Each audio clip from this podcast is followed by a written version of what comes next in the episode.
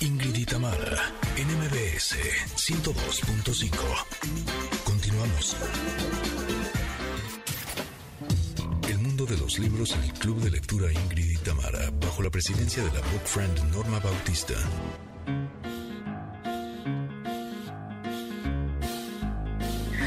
I'm riding on my bike. I'm going round the block. No, I can't cross the road. I'm not allowed to do that. I'm so happy here, cause. Voy a ir directamente con nuestra presidenta del Club de Lectura de Ingrid y Tamara, Norma Bautista, porque tenemos tres grandes recomendaciones para el día de hoy y ya quiero escucharlas. ¿Cómo estás, Normita? Buenos días. Mm, hola. Ingrid, Tam- Ingrid, Tamara, ¿cómo están? Un abrazo. Qué gusto estar con ustedes. Ya es mayo. Uf, qué cosa. Cada vez que viene Normita me voy dando cuenta de que, que avanza De el que tiempo muy el rápido. sí, sí, sí, Pero qué gusto nos da recibirte de, de verdad, de- eh, que nos llenes de libros y literatura y cosas que nos gustan mucho. ¿Qué nos recomiendas para este mes de mayo? Ay, traigo tres libros eh, maravillosos y voy a empezar eh, del estado de ánimo más bajo al que nos va a dejar a tope. ¿Les parece? Va, Muy bien. venga. Va. Listo. El primero se llama El Día del Perro. La autora es Caroline, Caroline Lamarche. Y este libro eh, advierto que nos deja un sentimiento amargo, algo de tristeza, pero mucha reflexión con nosotros mismos. Es una novela que parte de una anécdota. Un día por la noche un perro se aparece eh, en una autopista y va caminando. Eh, es una, una carretera transitada, una autopista transitada, y seis personas son testigos de, de esta anécdota de ver un perro caminando eh, en, la, en la autopista. Y es lo que da motivo no a contar la anécdota del perro, sino cómo estas personas eh, viven el abandono justamente tratando de integrar este hecho a su vida, a ese momento, esas seis personas tenían que estar ahí y nos damos cuenta en los seis relatos que componen esta breve novela que todos están conectados de una u otra manera. Antes o después de este incidente, sus vidas eh, coincidieron. Bueno, todas tienen en común algo, el tema del abandono, cómo lo enfrentan, cómo eh, estas voces tratan de, de incorporar a sus vidas el vivir con el abandono, el enfrentarse a él o el tratar de racionalizar la pérdida. Es un libro muy, muy bello y nos deja eh, justamente pensando en nuestras propias heridas, en esas paradas que debemos hacer para ver eh, o eh, reparar en esos sentimientos que no nos gustan o en esos momentos que nos hicieron mucho daño y que eh, algunos tratamos de olvidar y de no pensar en ellos porque si no pensamos en ellos no existieron. Pero además, en las heridas eh, que tenemos los seres humanos, me parece que la más común es la de abandono. Exacto. Eh, fíjate, este, este libro es muy, muy breve, pero la narración, las palabras son precisamente las que debía poner, cortan como un bisturí. En realidad el, el libro está hecho eh, como, no por un autor, no por un escritor, sino por un cirujano. Es una narración bellísima la de, la de este libro y lo, y lo mejor de todo es que esos libros que te remueven emociones me encantan y este es uno de ellos. Oye, pero termina con final feliz. Ay, sí, por favor. Ah, O es- reflexivo, no, decías, ¿no? Sí, reflexivo. No hay una, no hay un final. Estas, eh, es, es una, es una historia caleidoscópica. Estas seis historias se conectan y justamente encanta, cuando terminas encanta. de leer el libro entiendes cómo se relacionan eh, estos seis personajes. Perfecto, pues se llama El Día del Perro, ¿verdad? El Día del Perro de Editorial Nórdica, Caroline Lamarche es la autora. Perfecto. Híjole, sí se me antoja, ¿eh? Sí, sí, sí. bello. Pero, pero pian pianito, ¿verdad? Para no revolcarnos en dolor. Pero vamos con el que sigue, que yo sé que vamos este, subiendo el ánimo. A ver. Subiendo el ánimo, eh, la siguiente recomendación es Una mujer inoportuna de Dominic Doom. Y para entrarle a esta novela necesito hablarles de quién es Dominic Doom. Es un, eh, fue un personaje eh, muy vinculado a la televisión norteamericana, a la gran aristocracia norteamericana, primero de Nueva York y luego de Los Ángeles. Fue un productor también de cine que tuvo la oportunidad de codearse y de vivir una vida frenética con todas las grandes estrellas de Hollywood de la década de los 50 y de los 60. Eh, a, final, a finales de los 70 decide que ya su vida fue mucho exceso y se encierra en una cabaña un año y sale de ahí con un libro que lo convierte ya no en un agente de cine, sino ahora en un escritor y en un buen cronista de lo que es la vida de las grandes eh, estrellas y de los más ricos en la mm. ciudad de Los Ángeles. Bueno, Dominic además está muy vinculado con la revista Vanity Fair, donde tuvo una columna muy, muy eh, muy famosa porque hablaba justamente de la vida secreta y de todos los escándalos de, de los más ricos en Los Ángeles. Bueno, esta novela, Una mujer inoportuna, salió en 1990, está recientemente traducida al español por esta editorial, Libros del Asteroide, y me encanta porque algunos tal vez vieron la serie, eh, que ya es muy vieja, en el 90 también, poco después de que salió el libro, se hizo una serie de televisión, pero narra eh, la, historia de un matrimonio que tiene todo el dinero del mundo, él es un millonario, un magnate, y ella es lo que se espera de, de una mujer rica en Los Ángeles, que se dedique a la socialité, que se dedique a justamente a cultivar relaciones para su esposo, y la novela empieza con una fiesta donde se reúnen todos los personajes que son un cliché de lo que pensamos en Los Ángeles. La, la actriz que quiere ser famosa, el abogado que se encarga de limpiar todos los los, eh, los pecadillos de corrupción que tengan los grandes, el gángster de cuello blanco. Es una novela muy, muy divertida, pero además...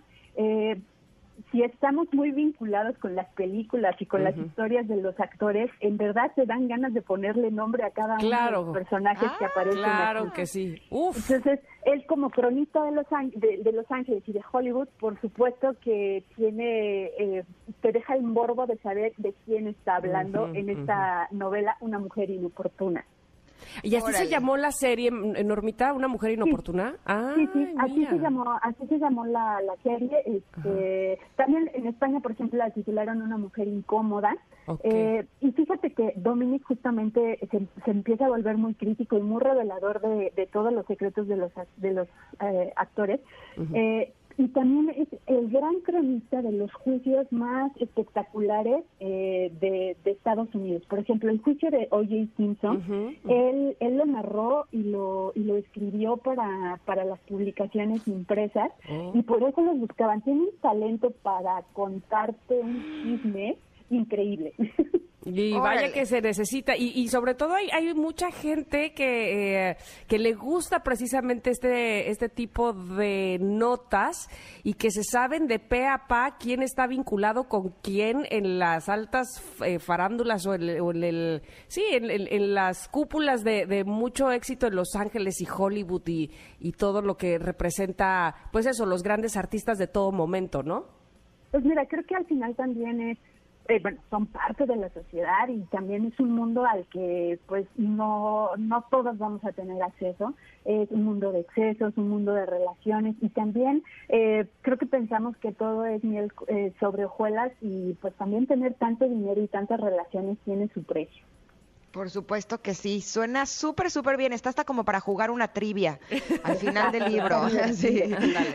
A, ver quién se supo mayor cantidad de personajes, ¿no? Exacto. Está súper divertido. Este es Una mujer inoportuna de Dominic Dunn. ¿Y el tercer libro? Ah, bueno, ese es nuestro libro de, de crecimiento para este mes. Se llama La paz se aprende y la verdad es que damos por hecho y por sentado que las cosas existen y que la paz existe y que es eh, realmente el estado natural del hombre. Y la verdad es que no. Así como la guerra se aprende, también la paz se aprende. Y me encanta esta tesis que tienen eh, los dos autores de, este libro, Thomas eh, Dansburg. Thomas Dansburg es un eh, muy, muy reconocido psicoterapeuta en Europa y David von Reybruck él es un historiador también, los dos ensayistas y divulgadores muy, muy famosos en, en, Europa y en el mundo francófono eh, principalmente. Y ellos hablan de algo que me parece eh, que es fundamental del problema que tenemos ahora con la polarización y el que no puedas expresarte. Dice que gastamos muchas energías en encontrar soluciones jurídicas a problemas de expresión y de conocimiento de uno mismo. Queremos ponerle reglas a cosas que debemos arreglar desde nosotros, el cómo nos expresamos, cómo lidiamos con nuestras emociones. Y nos proponen en este libro tres formas de empezar a construir la paz, pero no desde afuera, sino desde nosotros y desde nuestras acciones. empezar por, la, por, eh, eh, por una comunicación no violenta, que va desde el tipo de palabras que seleccionamos para comunicarnos, también la expresión eh, con las manos, que con el cuerpo, la expresión corporal que tenemos cuando queremos referirnos a las personas. incorporar mindfulness a nuestra vida como una forma también de poder canalizar nuestra energía, de empezar a conocernos y de, y de lidiar también con, que, con lo que sentimos. Y la última, y que me parece la más importante y la que menos practicamos, empezar a sentir compasión. Compasión por los demás, pero también por nosotros.